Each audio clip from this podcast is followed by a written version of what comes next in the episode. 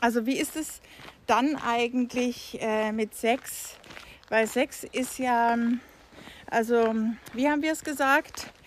Wir unterscheiden zwischen Liebe gesteuert und Lust gesteuert.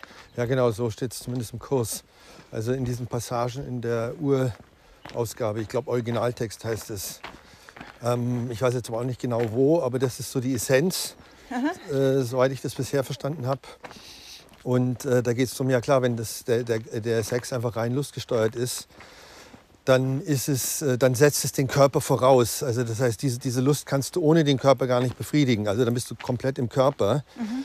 Äh, und somit machst du den Tod wieder wahr. Also es ist genau, das ist einfach Trennung. Im Körper bist du immer getrennt. Du kannst dich mit dem Körper nicht verbinden. Also es hat Sex überhaupt nichts mit Verbindung zu tun, hat überhaupt nichts mit Kommunikation und, äh, und auch nicht, gar nichts mit Liebe zu tun, wenn er ausschließlich lustgesteuert ist. Mhm. Vielleicht kann man sogar sagen, wenn er überhaupt, überhaupt lustgesteuert ist. So, sobald du die Lust quasi aus dem, aus dem Körper schöpfst und nicht die Lust und die, das, dieses Verzücken, weil du dich mit deiner Partnerin oder mit deinem Partner im Geist halt verbindest. Und das ist ja, kennen, also genau äh, erlebe ich das auch, dass diese Verbindung äh, so in, in, der Liebe, das ist dann nochmal was anderes einfach. Was hast du gesagt? Da, da ist man noch deutlich, das, da ist man, ja, da ist man halt, da ist man sich näher. Ja. Ja, ich finde es spannend. Also entweder lustgesteuert, das ist dann natürlich körperlich. Ja, also du, bleibst, Körper, du bleibst in der Trennung. Genau, du bleibst in der Trennung. Was? Weil du den anderen Körper brauchst und deinen Körper brauchst. Ja. Aber letztendlich, um was zu kriegen. Ja. Also, also ich will was kriegen. Ich, ja, irgendwie, ja. irgendwie ist dann natürlich auch ein Geben und Nehmen, aber das ist, das ist kein Verschmelzen wirklich. Ja. ja? Das ist nicht ein, ein Geist. Ich meine, vielleicht beim Höhepunkt, dass das so in die Richtung geht, aber da das ist trotzdem noch getrennt erlebt, gell? Ja, also wenn er halt, das, ja, wenn er halt rein körperlich ist, ähm, dann, ist es, dann fühlt es sich auf jeden Fall getrennt. Oh, jetzt die Pferdchen.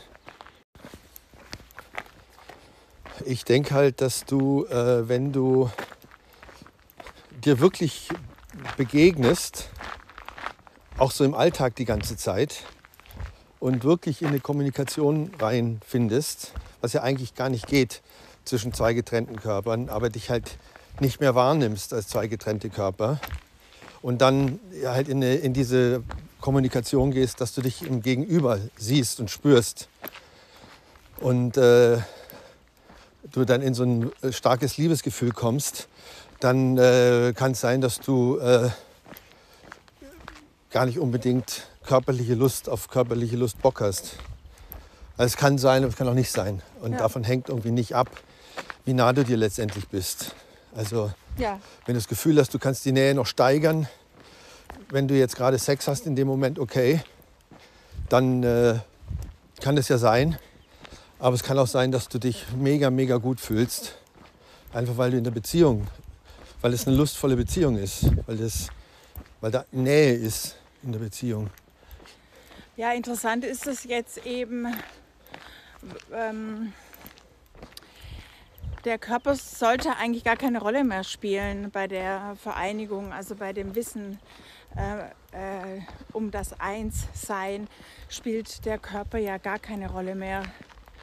Und wie sich dann ähm, Sexualität gestaltet, ist halt, ich sage jetzt mal, im, ob im besten Falle es geschieht, weil es eben geschieht, aber daran festzuhalten, also es zu brauchen. Als hätte es ist, wirklich eine Bedeutung. Ja, das ist dann, das verändert sich dann. Nee, weil es, es, das ist eben genau der Teil, der, der halt eigentlich gar keine Bedeutung hat. Weil der Körper eben Teil der Illusion ist. Das heißt, äh, wenn du den, äh, wenn du im Prinzip dir die Frage stellst, habe ich guten Sex oder nicht, und dann drauf schaust, was, was, was irgendwie körperlich gelaufen ist, ja, dann schaust du am falschen Ort. Ja. Weil es überhaupt keine Rolle spielt, weil ja. es ein Ego-Spiel ist. Und weil es letztendlich nur die Angst größer macht, weil du in der Trennung bleibst. Ja. Und äh, die Frage sollte man sich eher, ste äh, eher stellen, äh, ist es ein Moment von Nähe und Entspanntheit und äh, von Loslassen und Annehmen? ja, dann ist es, dann wird es zu einer richtigen Begegnung halt. Mhm. Und da gibt es dann zumindest für den Moment keine getrennten äh, Interessen, also keine getrennten, äh, keine voneinander getrennten Anliegen oder so. Also dass jeder eben nur auf sich schaut, das ist dann in dem Moment einfach nicht gegeben. Ja, es ist spannend, dass sich das dann so wandelt und eigentlich die körperliche Nähe äh, unbedeutend wird. Und ja, das geht ja so weit, dass man, ja, das ist die letzte Konsequenz, wenn man das dann weiter denkt, dass eben der Körper gar keine Rolle spielt. Also egal, ob, ob er da ist, örtlich getrennt oder sogar ganz schon weg ist. Also so äh, eins sein mit Verstorbenen oder mit noch denen, die geboren werden, ist alles eins. Und dahin geht die Reise. So spannend. Es ist natürlich dann auch so, dass dieses körperliche, ähm, äh, orgiastische Gefühl wird natürlich ersetzt durch, ich sage jetzt nicht Dauerorgasmus, aber so eine, so ein, ja, so ein, so ein, was ist das für ein Gefühl, wie kann man das beschreiben? So eine tiefe Stille, eine, ein tiefer Frieden. Es ist ja eben allein das ist ja schon orgiastisch, orgiastisch, Nee. wenn Org orgasmisch.